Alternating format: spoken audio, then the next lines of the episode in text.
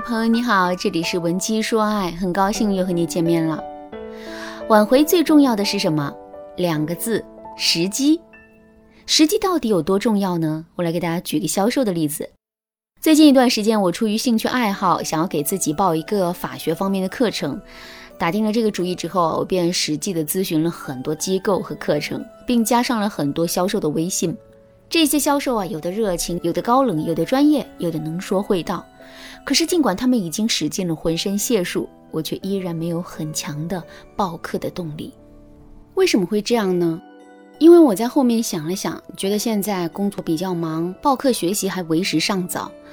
可是一个月之后的某一天，我却觉得时机到了，再不报课就来不及了。于是我就在微信上随便找了一个销售，简单问了几个问题之后，就付款报名了。后来我才发现，这个销售完全是一个刚入行没多久的新销售，无论是专业知识还是销售技巧都很欠缺。可即使是如此啊，我还是在十分钟之内就报名了。这到底是为什么呢？其实啊，之所以会出现这个结果，这完全是因为我们在此时此刻的需求非常的强烈。站在那个销售的角度来说，之所以会出现这个结果，这完全是因为他销售的时机非常正确。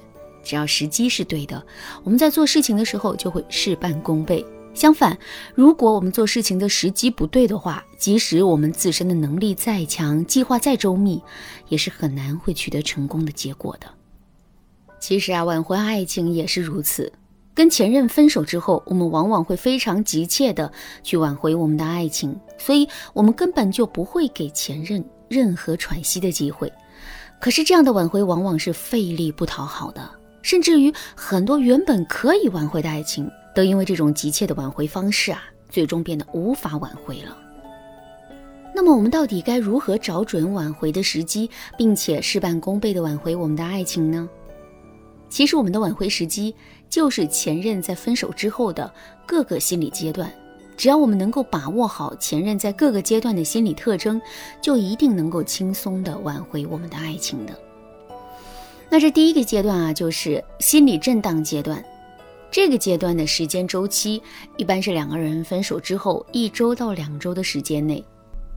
在这个阶段，前任的内心会时刻处在震荡之中，就像是一个失控的秋千一样，一会儿摆向这儿，一会儿摆向那儿，各种心烦意乱，但就是停不下来。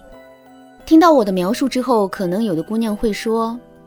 老师啊，前任会因为跟我分手而变得心烦意乱，这就证明他心里是有我的呀，所以我挽回这段感情的概率肯定很大。我们千万不要这么想，更不要在这种想法的驱使下，贸然的就做出挽回的决定。为什么不要这么做呢？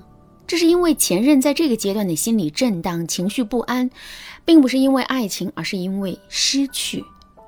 这句话是什么意思呢？举个例子来说。你的家里有一件客观上有一定的价值，但你十分不喜欢的东西。平时的时候呢，这件东西一直被你放在角落里，你连看都不会多看它一眼。可是有一天啊，这件东西突然丢了，怎么找都找不到了。这个时候，你的心里会是一种怎样的感受呢？我想你肯定会感到些许的失落和难过。这是因为我们每个人都是惧怕损失的，这在心理学上叫做损失厌恶。正是由于这种损失厌恶心理的存在，即使我们并不喜欢这件已经丢失的东西，我们也会感到心烦意乱、伤心和难过。感情也是如此，两个人已经交往了这么长时间了，双方对彼此都会有很多的投资。正是由于这些投资的存在，两个人就会把对方视若珍宝。现在两个人突然就分手了。不管分手这两个字到底是谁提的，双方都会在心理上觉得自己即将面对一个重大的损失。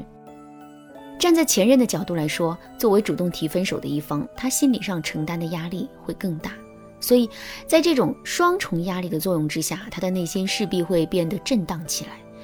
但这种震荡跟爱不爱其实并没有直接的关系。事实上，男人在此时此刻对这份爱的态度是，不管这份爱对自己重不重要。也不管这份爱自己需不需要，那都是之后的事了，自己现在还顾不上。所以大家发现了吗？此时此刻的男人其实并不想被感情的问题打扰，他只想一个人安安静静的度过这个难熬的心理阶段。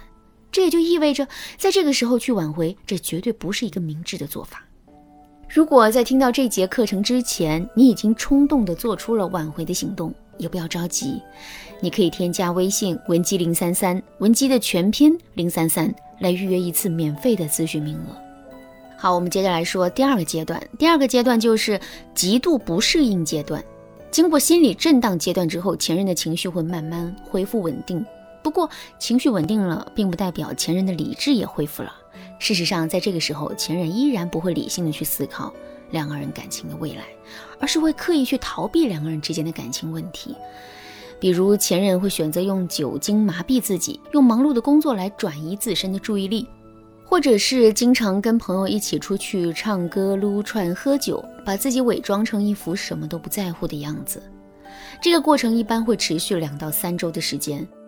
在这个时间段啊，我们千万不要过于去打扰前任，这是因为此时此刻的前任就是不想谈感情，就是不想面对我们的。所以啊，如果我们非要去打扰对方的话，前任肯定会对我们产生逆反心理的。之后在这种逆反心理的作用下，我们的挽回肯定就变得举步维艰了。那么经过这个时间段之后，前任的心理又会发生什么变化呢？没错。他在心理上会进入到一种极度不适应阶段。所谓的极度不适应啊，就是前任会随时随地不可控制的想到我们。比如他在晚上下班回家之后，发现整个屋子黑漆漆的，这个时候他就会想到我们在家里给他做晚饭的场景。当前任躺在床上看着这空空荡荡的屋子发呆的时候，他又会想到我们跟他在一起的时候，那日子多美好，多热闹。可现在。一切都消失了，不复存在了。前任根本就无法接受这样的现实，所以他此时此刻想要挽回这段感情的意愿是非常强的。如果我们能够利用好这次机会，挽回就是一件水到渠成的事情。那么，我们到底该如何抓住这次机会呢？这就是我们在下节课要讲的内容，大家一定要记得准时收听哦。好啦，今天的内容就到这里啦，剩下的部分会在下节课继续讲述。如果你对这节课的内容还有疑问，可以添加微信文姬零三三，文姬的全拼零三三，来预约一次免费的咨询名额。文姬说爱，迷茫情场，你得力的军师。